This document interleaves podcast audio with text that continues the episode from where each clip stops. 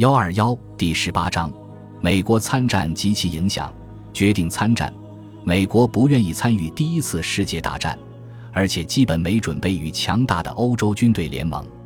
伍德罗·威尔逊总统竭力避免使美国成为交战国，而且试图协调战争矛盾。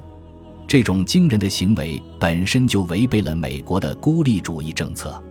在美国最终加入协约国后，威尔逊总统也确实朝着与孤立主义相反的方向走了。得益于此，他可以对其他陷入战争中的国家做出战后安排。美国长期对外政策的趋势使美国与其他反对同盟国的国家逐渐组成联盟。这种趋势最终使美国在一九一七年四月六日对德宣战。在战前，英美友好协约已经形成，同时，美德之间也处于一种微妙的敌对状态。在美国成为一个强国以及国际平衡完全被打破之后，这些政治变化反映了美国利益所在之处的变动。与英国和其他海岛国家相似。美国的重要利益所在是要阻止欧亚大陆的陆权强国称霸欧亚，过度集权可能会导致严重的后果。如果一个国家能够控制整个或大部分欧亚地区，那么将会对整个新世界形成安全威胁。北美地区尤其严重。如果这种惨剧发生，那么美国政府的民主理念、民有、民治、民享将会破灭。而关于美国民主模式将会渗透全球的通常假设也将不会发生。在美国中立的那段时间，很多事件大大加速了各国对于组建国际联盟的想法。这是一个反霸权主义的联盟。德国针对外海域非战斗人员和中立商业活动所发动的潜艇战，就意味着开始了对协约国的侵略。一九一七年二月一日的海上战争愈演愈烈。最后完全变成了不受控制的潜艇战，这是对传统意义上中立国权力的滥用。这时，公众也不得不认为美国势必要站在协约国这边了，尽管他们很不情愿。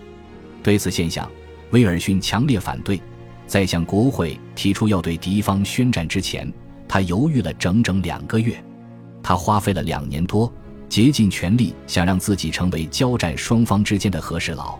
希望在美国未参与作战的情况下平息这场战争，然而这个想法还是破灭了，因为在1915至1916年间，不管是协约国还是同盟国都不愿接受调解。相反，随着战争步伐的前进，双方的对峙更加尖锐，都希望赢得这场战争。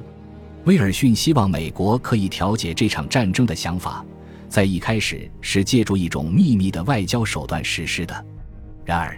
在一九一六年十二月，他为了要通过谈判而达到和解，让交战国陈述战争的目的，这也让他之前的想法公之于众。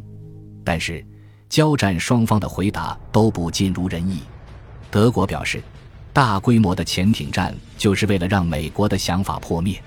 此时的威尔逊陷入进退两难的地步，无路可走。他要不就选择代表协约国参与作战。要不就退回被动的中立状态，最终他选择了参战，因为他希望逼迫国际上可以接受崭新的、不同以往的国际秩序，这是唯一的办法。对威尔逊来说，他不仅是要和解这场战争，在他心中已经对未来的国际社会构想了宏大的蓝图。威尔逊式的伟大设想不仅体现了国家对于一个稳定的国际社会的期盼。更反映出他们对于发展意识形态的想法，特别是在反军国主义和反帝国主义的过程中所体现出的民主价值观。在协约国与同盟国中，他都发现了致命的缺陷。在抉择站在哪一方的过程中，就体现出了国家本身对亚欧地区扩张势力内在所固有的反抗。战争尾声时，他希望可以让双方止步于此。因为交战各国的行为已经严重违背了他对未来规划进程的核心内容。威尔逊更喜欢以两个方面为基础解决问题：一个方面是在国家自觉的基础上公正的解决领土问题；另一个方面是在公共安全基础上建立国际联盟。联盟中应该有议会，负责维持和平，包括美国在内的大国在议会中起主导作用。议会中的各种机构反映了国家为所有人民构建一个和平与繁荣未来的构想。议会也通过这些机构支持所有形式的国际改革。这种方案不承认同盟国们已经相互制定的秘密条约。这些秘密条约主要处理战后的领土划分问题，通常忽视了民族自觉。尽管威尔逊在同意进行武装干涉前寻求各种办法以避免战争。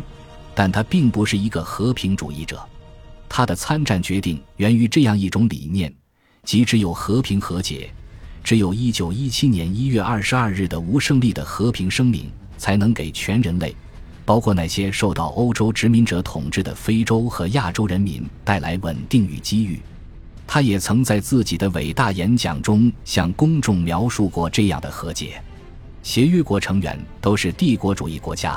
所以，威尔逊想要改革协约各国中的联合形式和敌对阵营，这反映出了一种古老的美国信念，即衰微的旧世界和崭新的新世界之间存在着巨大的分歧，而新世界终将取代旧世界。恭喜你又听完三集，欢迎点赞、留言、关注主播，主页有更多精彩内容。